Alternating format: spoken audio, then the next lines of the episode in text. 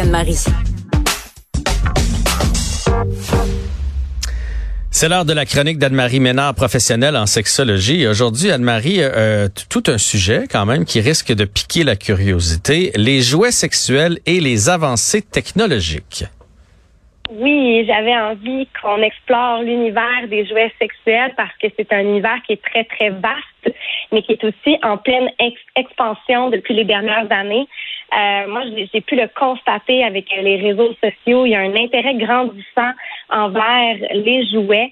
Euh, depuis la pandémie, il y a comme eu une espèce de boom dans les ventes de jouets ah sexuels. Ben, vraiment, puis euh, les gens achetaient en ligne. On dirait qu'il y avait une espèce de, de, de notion d'intimité. Euh, on n'a pas besoin de se rendre en boutique. Euh, puis bon, de plus en plus, on démocratise l'utilisation des jouets. Donc, euh, tout un sujet aujourd'hui. J'adore parler des, des, jouets sexuels. Ouais, ouais. Puis faut pas, faut pas se leurrer là. Les, les gens en ont plus qu'on pense. Tu sais, moi, je suis un, amateur de pêche. Puis des fois, je vais, mettons, dans un magasin de pêche chez Sale. Puis là, je regarde les tablettes. Puis je me dis, tout ça va se vendre cet été. Toutes ces cuillères là, tout ça, ils vont se retrouver dans des coffres à pêche ou dans le fond d'un lac. Mais quand on va dans un sex shop, faut se dire la même chose. Tout ce qu'il y a sur les tablettes va trouver preneur dans les prochains mois. C'est ça un inventaire et un, écoulement d'inventaire. Donc, les gens sont friands de jouets sexuels et en possèdent plus qu'on croit. Oui, tout à fait. Et euh, de plus en plus, on les cache plus là, dans un coffre scellé à clé. Euh, on peut même les laisser sur notre table à chevet. Les gens euh, voient ça comme quelque chose de trendy.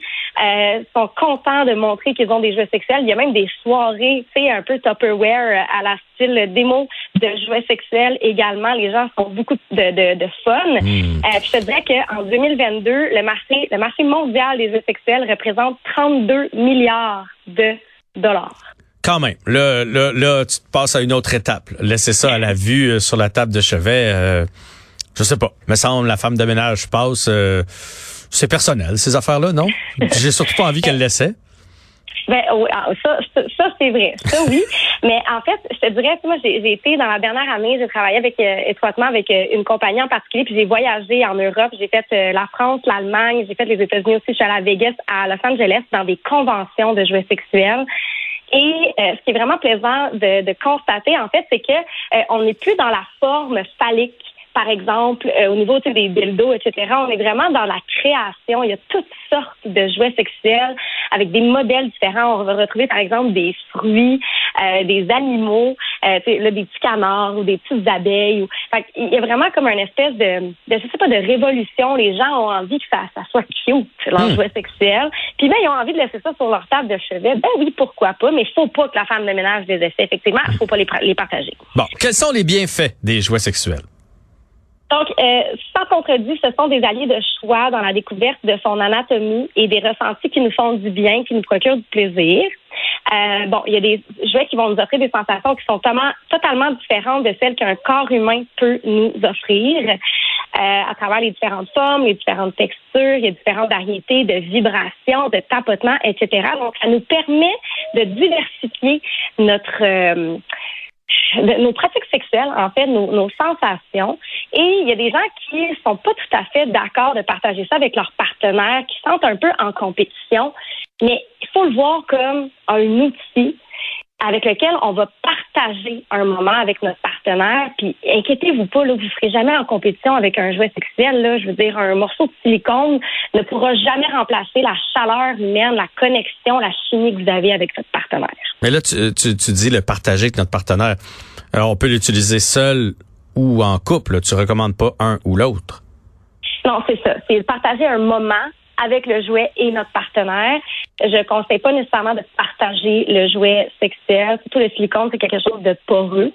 Donc, euh, je conseille pas dans ce, sens-là, mais plutôt de partager un moment euh, avec le jouet sexuel, avec notre partenaire. Puis pour ceux qui ont des partenaires plus réticents, ce que je conseille, parenthèse, c'est de commencer à en discuter avec votre partenaire.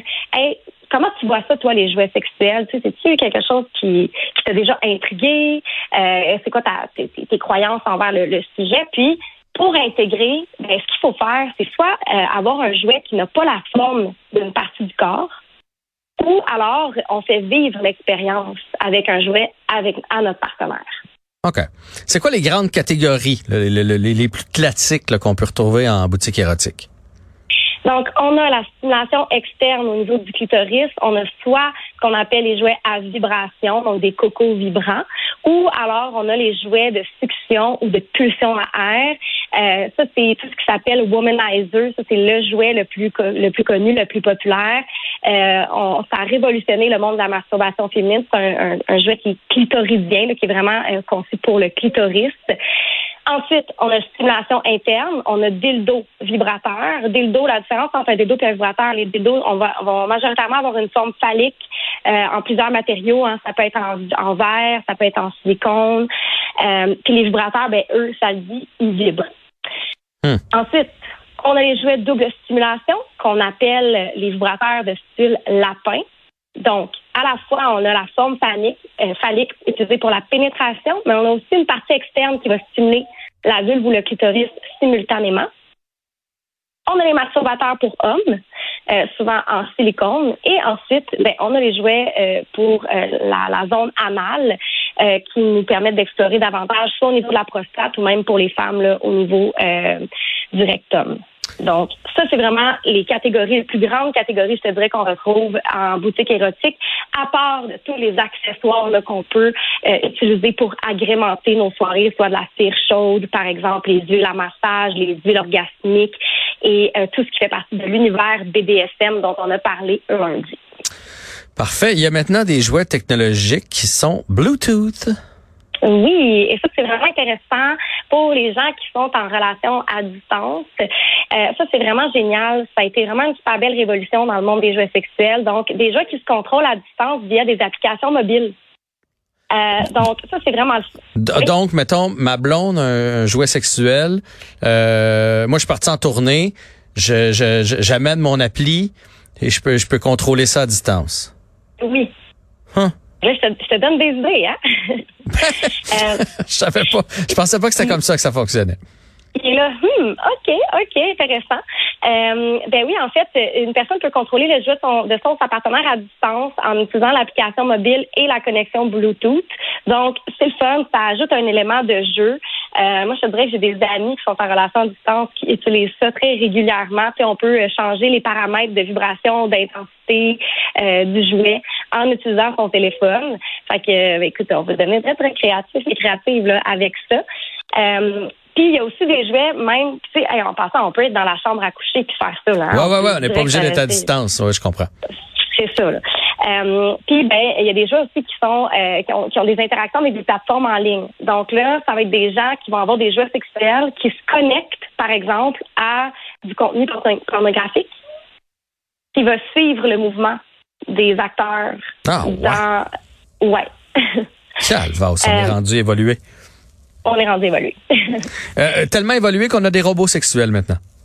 Oui, donc euh, en parlant d'avancées technologiques, euh, ben on a des robots sexuels. Bon, évidemment là, c'est, tout nouveau encore, là, c'est très émergent comme milieu, mais on a des compagnons intimes qui sont des êtres artificiels qui sont créés pour soit stimuler des interactions intimes, fournir de la compagnie, engager une conversation ou satisfaire les désirs sexuels.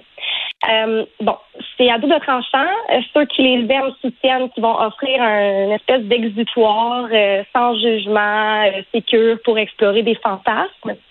Tandis que les critiques vont soulever des inquiétudes concernant l'objectification, la dépersonnalisation. Il y a comme des dilemmes éthiques potentiels qui peuvent tourner autour du sujet. OK. Et on va terminer avec la porno et la réalité virtuelle qui, qui fait son entrée aussi dans le monde des jouets sexuels. Oui.